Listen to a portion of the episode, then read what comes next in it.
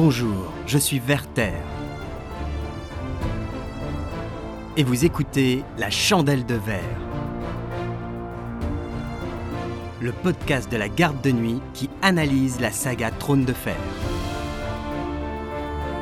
Aujourd'hui, les parricides de Stanis, épisode 4, Alester Florent, l'oncle qui a trahi, par Drozo.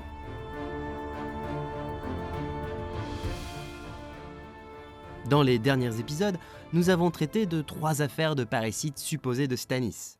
La mort de la figure paternelle que représente Maître Cressen, celle de son petit frère Renly, et la tentation de sacrifier son neveu Edric Storm, sauvé in extremis par Ser Davos Mervaux. Aujourd'hui, nous allons clore cette longue série en parlant du dernier parricide en date et de ses conséquences, celui d'Alester Florent.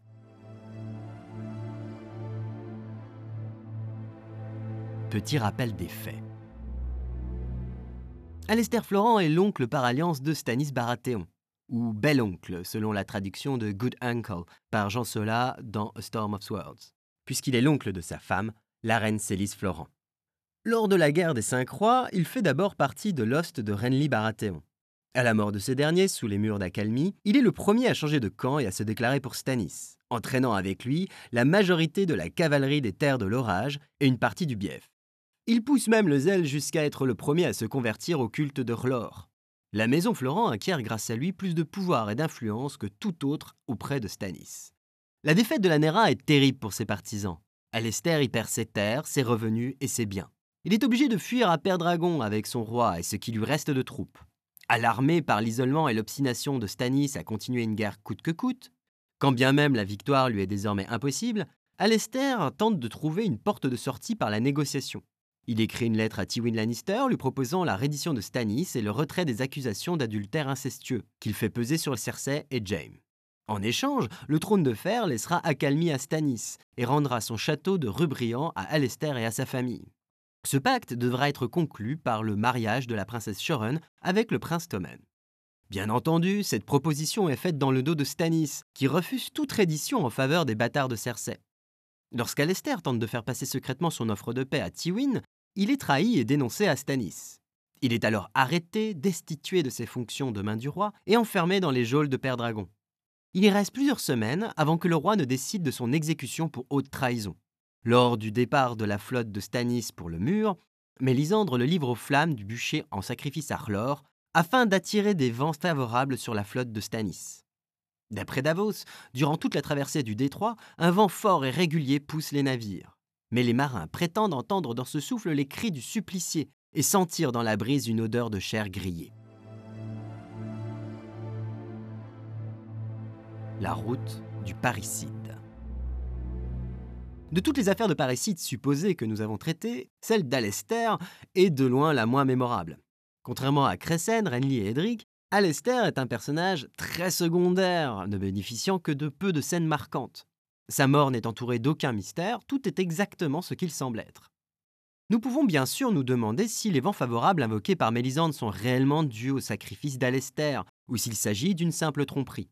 Alester posséderait bien du sang de roi, puisque la maison Florent descendrait, selon les légendes, de Garth Mainverte, par sa fille Floris la Renarde. Donc son sang pourrait bien avoir des vertus magiques. Mais ce lien est tellement lointain que l'on peut s'interroger de s'il vaudrait encore quelque chose de particulier.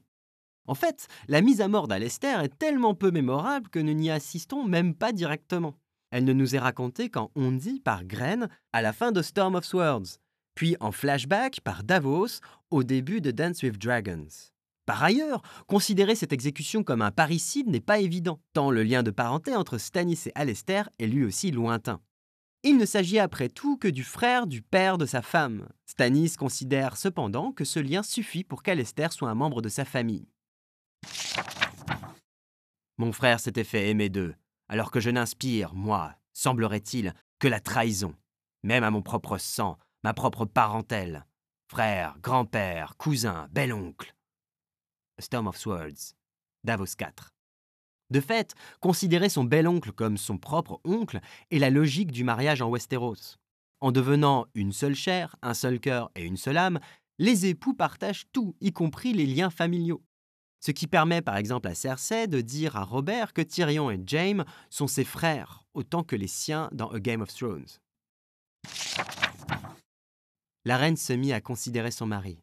Si personne avait eu le front de parler à un Targaryen comme il vient de te parler. Me prends-tu pour Aerys? l'interrompit-il. Je te prends pour un roi. Les lois du mariage et les nœuds qui nous lient font de Jaime comme de Tyrion tes propres frères. Les Stark ont capturé l'un et contraint l'autre à s'exiler. Cet homme te déshonore comme il respire. Et cela ne t'empêche pas de te tenir là, à sa botte, et de lui demander Ta jambe te fait mal T'offrirai-je une goutte de vin? La fureur violaça Robert. Combien de fois encore me faudra-t-il te dire de tenir ta langue, femme? A Game of Thrones. Eddard 10. L'exécution d'Alester est donc bel et bien, si on suit la logique de Stannis, un parricide. Et un véritable cette fois. Et là, nous pouvons nous pencher sur l'omniprésence de la thématique du parricide dans l'arc narratif de Stannis. Stannis n'apparaît que dans une dizaine de chapitres durant A Clash of Kings et Storm of Swords réunis. Et il est déjà impliqué dans pas moins de quatre affaires de parricide. C'est énorme Mis à part dans le chapitre où il propose à John de devenir John Stark à la fin de Storm of Swords, la thématique du parricide est explicitement citée dans chacun des chapitres où il tient une place importante, y compris dans A Dance with Dragons. Que ce soit dû à des discussions autour de ses propres parricides, Davos qui l'interroge sur la mort de Renly, Stannis qui hésite à faire tuer Edric, ou bien à l'évocation de parricides commis par d'autres, Renly qui évoque la mort de Stannis, Justin Massey qui accuse Morse et Osterholm de comploter pour faire tuer leur neveu le Largeon lors d'un conseil de guerre, etc., etc. Le plus inquiétant pour l'avenir du personnage de Stannis est que, dans chacun des crimes dont on peut l'accuser, son implication réelle va croissante. Stannis n'a pas tué Maître Cressen, son père de substitution. Au contraire, il semble avoir essayé de le dissuader de se donner la mort en tentant d'assassiner Mélisandre. La culpabilité de Stannis dans le meurtre de Renly reste un sujet flou, puisque s'il a parié sur sa mort, il ne l'a pas commandité, et il n'est pas conscient d'être celui qui l'a physiquement tué. Mais Stannis semblait bien sur le point de tuer son neveu Edric Storm, à minima l'envisageait-il très sérieusement, et ce n'est que l'intervention de Davos Mervaux et la fuite de l'enfant qui l'en empêche. Avec l'exécution de son oncle Alester Florent, Stannis franchit symboliquement le cap du parricide. Et c'est uniquement à partir de ce moment-là que le récit commence à le récompenser. Avant la mort d'Alester, Stannis avait une image de perdant. Son faux neveu Geoffrey lui vole sa couronne légitime, ses vassaux refusent de lui prêter allégeance, il subit une défaite écrasante sur la Nera, lui faisant perdre la presque totalité de son armée, il se retrouve isolé à Perdragon alors que ses derniers soutiens le lâchent les uns après les autres. Mais à partir de la mort d'Alester, les événements lui sont plus favorables.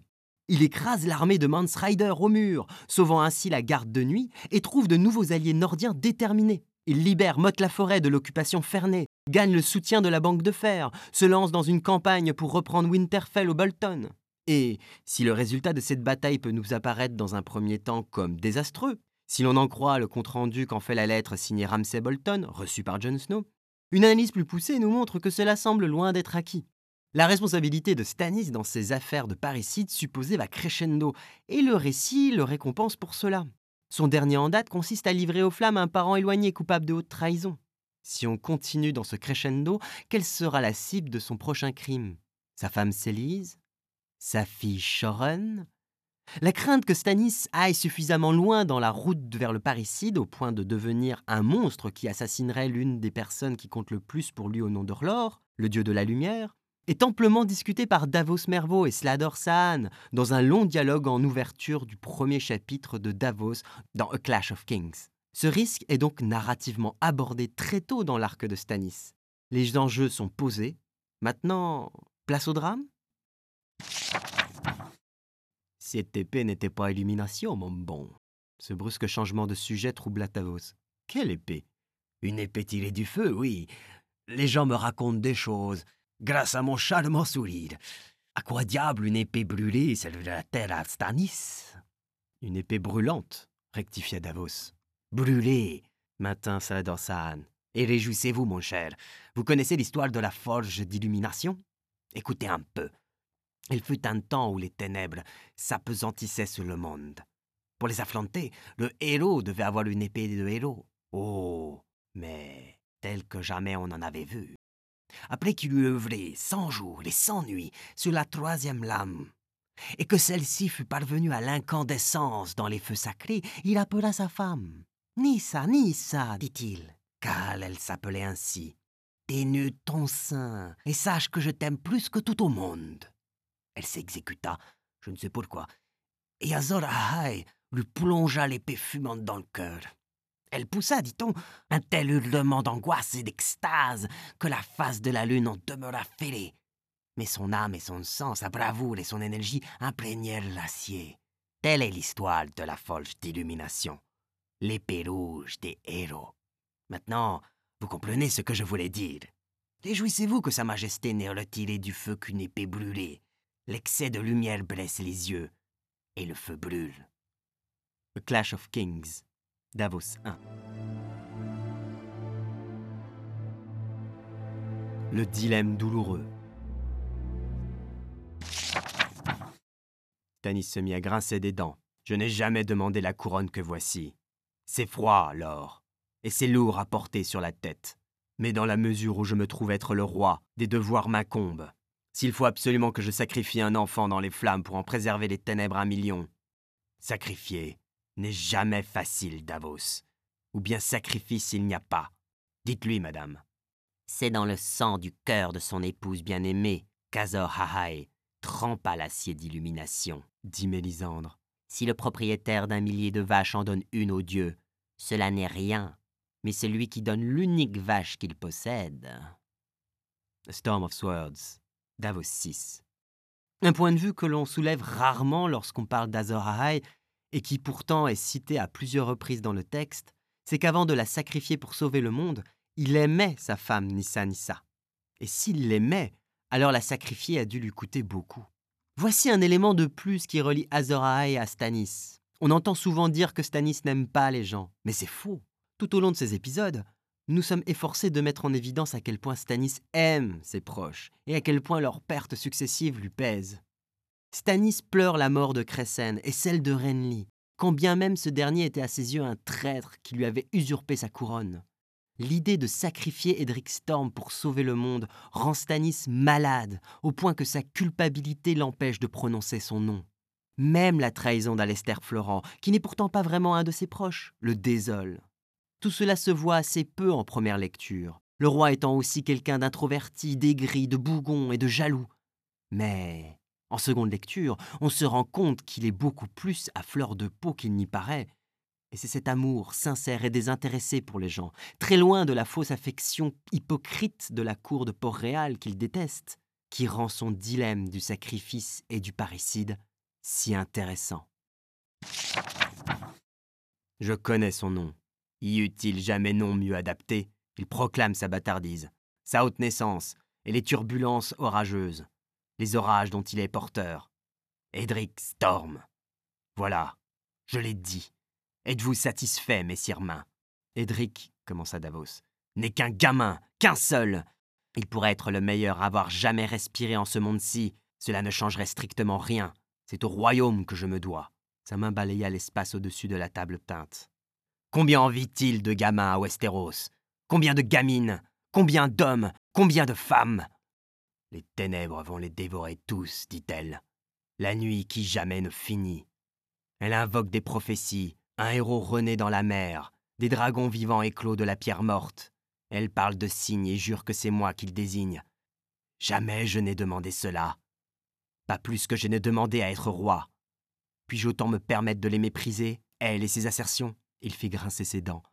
Nous ne choisissons pas nos destinées, mais il n'empêche que nous devons. Nous devons bien accomplir notre devoir, non? The Storm of Swords, Davos 6. De par sa rigidité, son sens du devoir exacerbé, sa grande sensibilité et son jusqu'au boutisme, Stannis est le personnage idéal pour que ce dilemme, entre d'un côté sauver le monde et de l'autre son amour pour ses proches, puisse s'exprimer de façon aussi extrême. Dans le premier chapitre de Clash of Kings, Donald Noy, l'ancien forgeron des Baratheons, décrit le roi ainsi. Stannis est de fer, noir et dur et solide, oui, mais cassant tout comme le fer. Il se brisera plutôt que de plier. The Clash of Kings, John 1.